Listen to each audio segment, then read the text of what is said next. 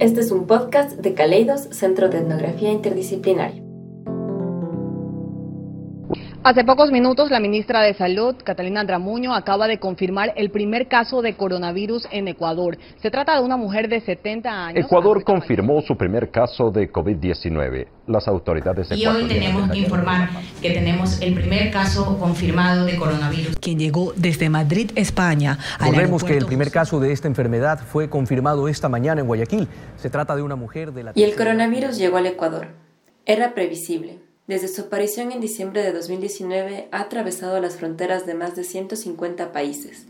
Actualmente los más afectados son China, donde se generó el virus, Italia, Irán, España y Corea del Sur. Las medidas que se han tomado en la mayoría de países buscan contener el virus para que no se siga expandiendo, porque la historia se repite. Cuando el virus llega a un país, el conteo de los casos aumenta a gran velocidad. En todo el mundo, hasta hoy, lunes 16 de marzo de 2020, se han contabilizado más de 160.000 contagios. Gobiernos como el de El Salvador han cerrado sus fronteras antes de tener casos confirmados y gobiernos como el del Reino Unido apuestan a no cerrar escuelas y colegios para que la población menos vulnerable contraiga el virus y se recupere del mismo antes de saturar el sistema de salud. Sin duda, la velocidad de propagación es uno de los mayores problemas con este virus.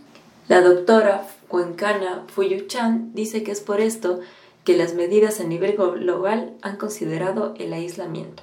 Hasta ahora, con los eh, datos que tenemos epidemiológicos, se cree que una persona puede transmitir el virus a tres personas más, pero ese número puede aumentar. Y ese aumento responde que los datos aún no son del todo certeros y no se sabe muy bien el comportamiento del virus.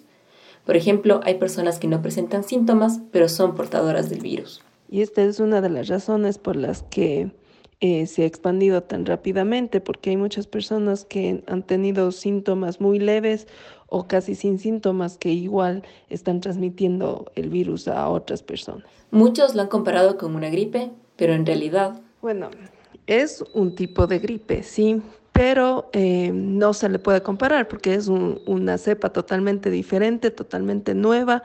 No conocemos casi nada de información sobre, sobre este nuevo virus, no existen las vacunas todavía para este virus, no sabemos si va a existir tratamiento, em, por eso en, en, en la parte em, que sería de ADN, es parecido al de la, de la gripe, pero no, no comprendemos bien todavía el comportamiento de este virus. Es más, las teorías de que vienen de los murciélagos, que vienen de los eh, pangolines, todavía es una teoría, no está totalmente comprobado. Eh, pero todavía se, se, deben hacer muchísimos estudios. Por ejemplo, no entendemos por qué este virus no ha afectado mucho en los niños. Y es que siempre que hay un virus nuevo, las poblaciones más afectadas son los niños, las niñas y los mayores. En el caso del COVID-19 han sido las personas mayores de 60 años y las personas con enfermedades del corazón y respiratorias las más afligidas. Al ser un virus que tiene recién cuatro meses, es decir, que es muy nuevo, no hay mucha información que sirva para contrarrestarlo pero por ahora la idea es que no se propague y por eso Ecuador, al igual que muchos otros países, ha decretado estado de emergencia.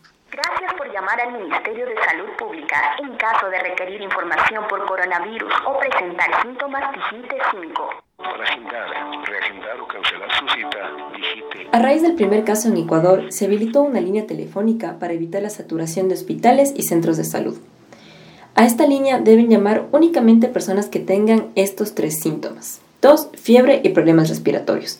Es un sistema de telemedicina del Ministerio de Salud que guiará al paciente y evaluará la gravedad de su situación. A esto se le conoce como proceso de triaje. Si el paciente tiene síntomas que no son evaluados como altamente graves, pero que sí generan sospecha, esa persona se mantendrá en cuarentena, con vigilancia de este sistema.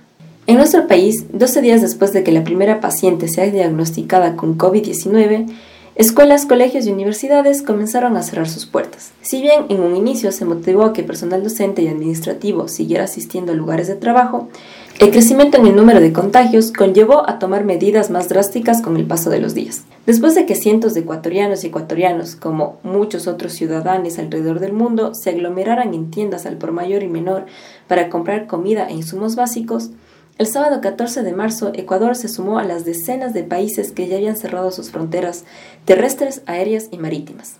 Decenas de ecuatorianos y residentes apuraron su regreso al país ante las menos de 48 horas que se dieron para ingresar a suelo ecuatoriano, en el cual tendrán que hacer un aislamiento voluntario de mínimo 15 días. Posteriormente se suspendieron actos masivos, en principio de mil personas y horas después de 30 personas. Finalmente, en la noche del domingo, el presidente volvió a dirigirse al país, esta vez para formalizar lo que unas temían y otras exigían, un aislamiento total de la población desde el día martes 17 de marzo. Está comprobado que quedarse en casa disminuye notablemente las posibilidades de contagio del coronavirus. Lo estamos viendo en otros países.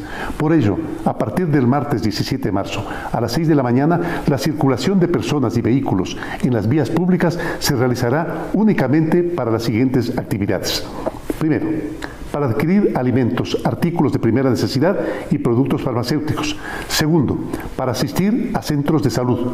Tercero, para llegar al lugar de trabajo y volver a su domicilio. Cuarto, para cuidar a adultos mayores, personas con discapacidad o aquellas que tienen enfermedades graves. Quinto, por razones de fuerza mayor o emergencia comprobadas, la circulación de vehículos solo está autorizada para estas mismas actividades, además del abastecimiento de combustible en las gasolineras. La policía, y cuando se lo requiera las Fuerzas Armadas, controlarán su cumplimiento.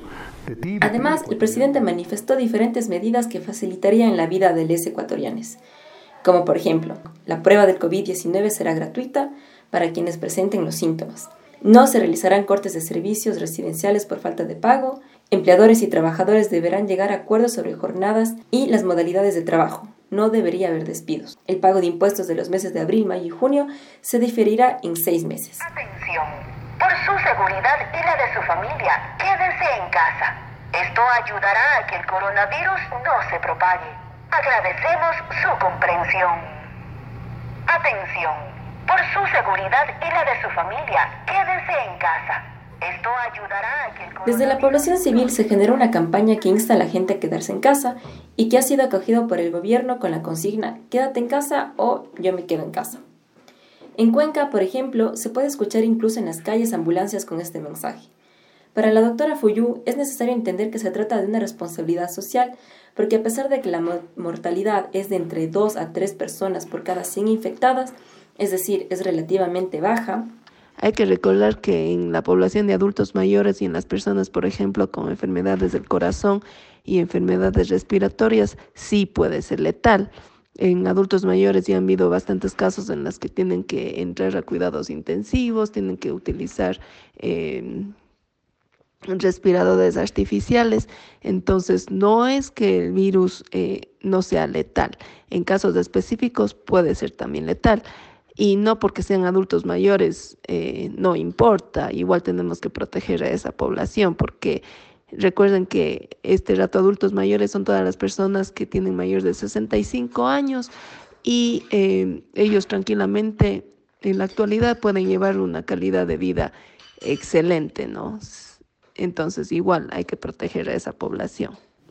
La idea de contener el virus no significa curar, sino quiere decir que por ejemplo, este rato una persona puede contagiar a tres personas y esas tres personas van a contagiar a su vez cada uno a tres.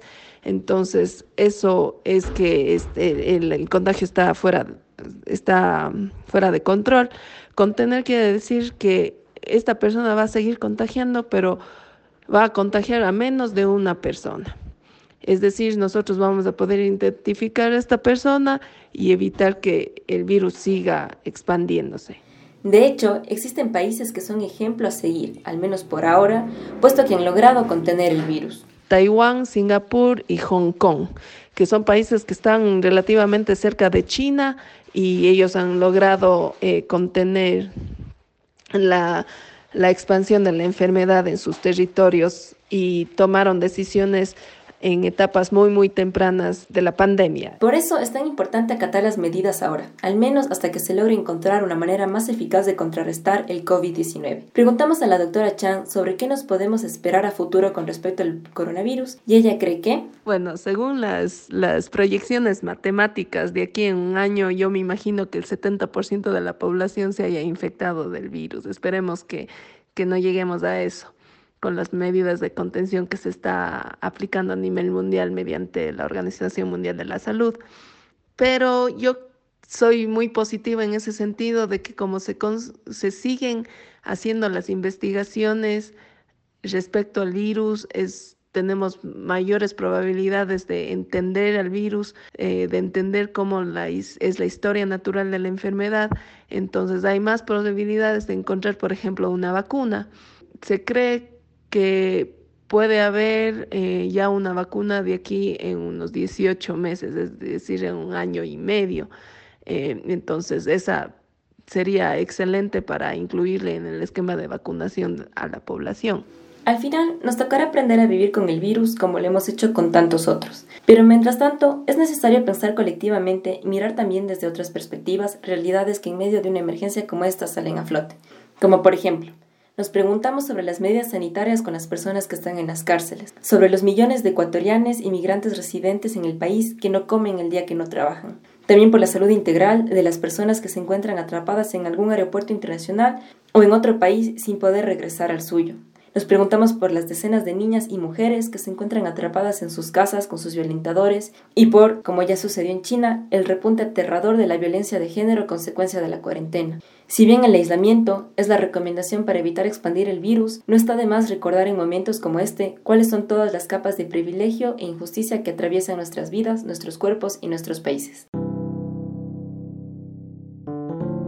Este fue un podcast de Caleidos, Centro de Etnografía Interdisciplinaria.